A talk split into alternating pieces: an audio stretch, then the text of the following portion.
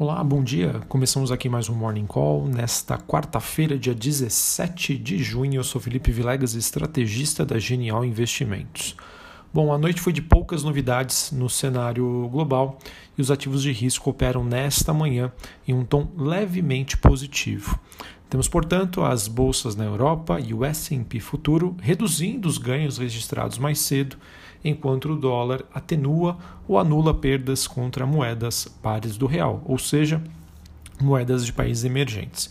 Isso acontece com os investidores que estão em dúvida sobre focar nos estímulos do governo e bancos centrais ou sobre a questão da das ameaças da pandemia e todos os riscos geopolíticos.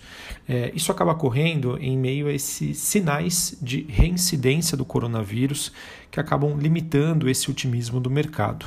Se a gente olhar o noticiário, temos que Pequim cancelou recentemente mais de 1.200 voos após fechar escolas ontem, enquanto a Coreia do Sul anunciou mais 43 novos casos e o estado americano da Flórida também acabou registrando novos infectados deixando assim é, investidores com uma postura mais cautelosa. O ânimo do mercado ontem, que só prevaleceu nas bolsas, é, acabou se explicando pelos estímulos e também pela retomada da economia americana mostrada pelos dados de varejo, que acabaram vindo acima do previsto. Porém, existem algumas ressalvas a gente não pode esquecer que, é, pelas características dessa crise, né, ou nós estamos passando por um momento em que existe uma demanda reprimida, né, após uma parada brusca da economia global. Com estímulos econômicos e fiscais durante a primeira fase de recuperação, é meio que é, não teria como, né? Essa recuperação muito provavelmente aconteceria da maneira com que vem ocorrendo, nesse formato em V. Porém, o que nós temos é que esses efeitos secundários da crise, uma vez que passados os impactos fiscais, monetários e os efeitos positivos de renda distribuídos pelo governo, poderiam se dissipar. Tá? Não sei se eu fui muito claro, mas é, o que eu estou querendo dizer aqui de maneira resumida é que essa recuperação em V, talvez precificada neste momento pelo mercado, tinha muita chance de acontecer se a gente parar para analisar que acabaram acontecendo fortes estímulos fiscais, injeção de dinheiro no sistema, é, o cheque que foi dado para os americanos. Então, se a gente tem uma demanda reprimida, faz sentido. Mas e olhando para frente, né? É, esses programas né, de, de, em que o governo americano vai, estaria ajudando né, os cidadãos por lá, ele vai continuar? Não vai?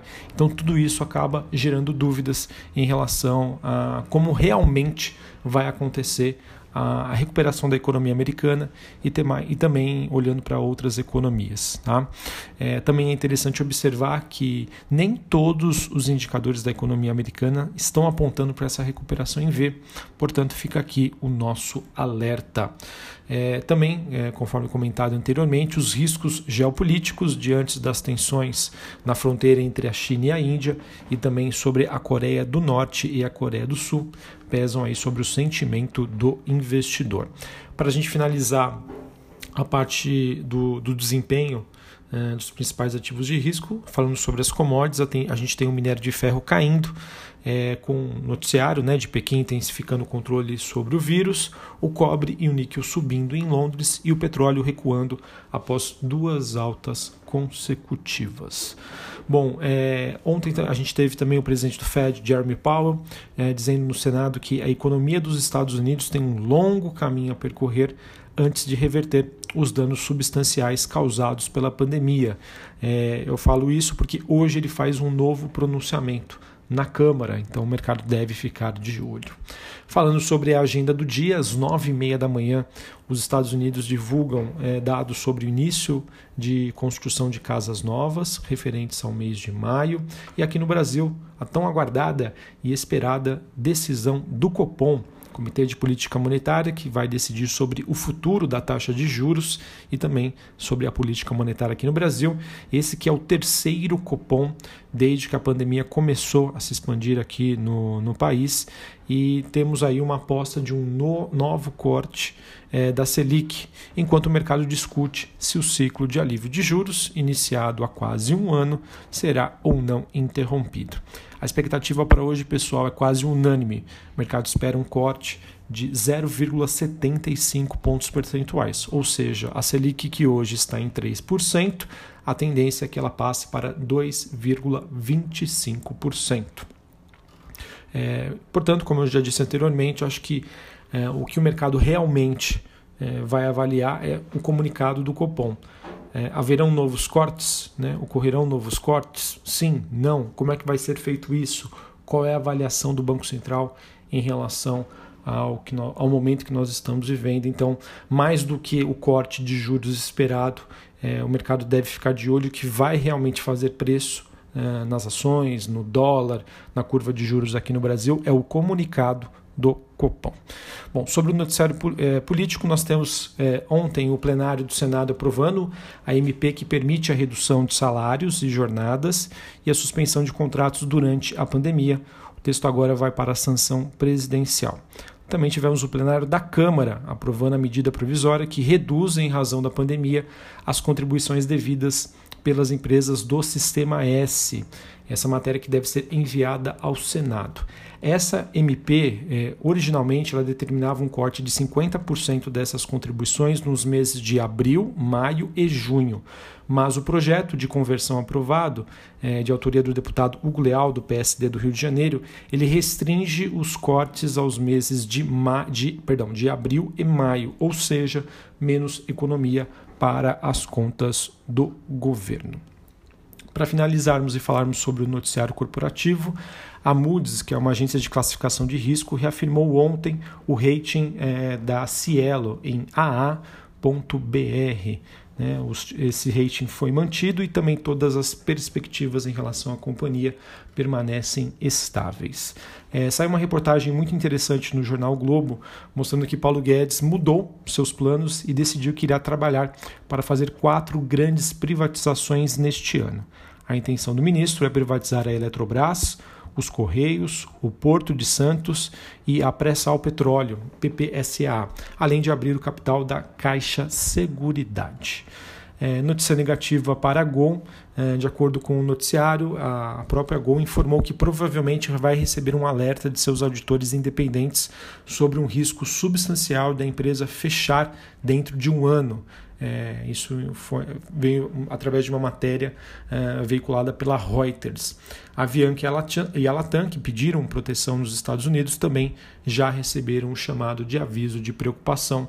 Acredito que essa notícia pode é, trazer impacto para o setor aéreo nesta quarta-feira. Tivemos a Clabin aprovando um aumento de capital social da companhia por meio da emissão de novas ações. É, a companhia pretende então uh, fazer um aumento em torno de 340 milhões de reais. É, ontem tivemos uma live na internet com o CEO da Marco Polo, a Marco Polo que informou que observa os desdobramentos dessa crise nos mercados internacionais para decidir sobre a continuidade de alguns negócios que ela tem no exterior. A maior parte das operações, incluindo as quatro fábricas aqui no Brasil, está produzindo a um ritmo de 50% da sua capacidade e existe muita divergência, tá? Em, em alguns países, ah, digamos, o ritmo permaneceu o mesmo, em outros existe uma capacidade aí bem inferior do que ela teria potencial. E a Sabesp informou que é, ocorreu ontem a assinatura do contrato de prestação de serviços públicos entre o Estado de São Paulo, o município de Mauá e, e a própria Sabesp, né? além do termo de ajuste para pagamento e recebimento da dívida. Tudo isso aconteceu ontem, era previsto para acontecer na segunda-feira, teve um dia aí de atraso. Bom, pessoal, então esse digamos, é, é, um, é o que nós temos aí para essa quarta-feira. A gente observa uma queda de braço né, entre um mercado que tem uma liquidez abundante, somado às esperanças de algum retorno à normalidade das economias, é, e também, por outro lado, né, alguns riscos para o cenário, né, que são essa segunda onda de contaminação, os conflitos geopolíticos entre as Coreias, os problemas da China, da Índia e essa recuperação ainda desigual em torno de todo mundo. Então é isso, né?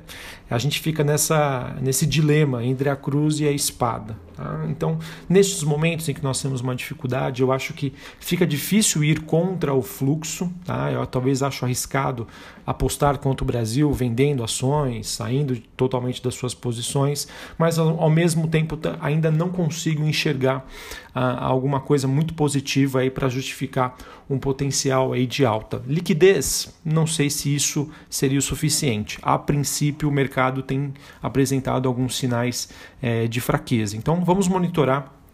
É, espero é, em breve aí passar alguma visão aí para vocês de que talvez essa sensação ali de que poxa agora talvez o mercado encontre um maior espaço para alta ela venha. Por enquanto eu ainda prefiro ter uma postura mais conservadora. Um abraço a todos, uma ótima quarta-feira, até a próxima. Valeu!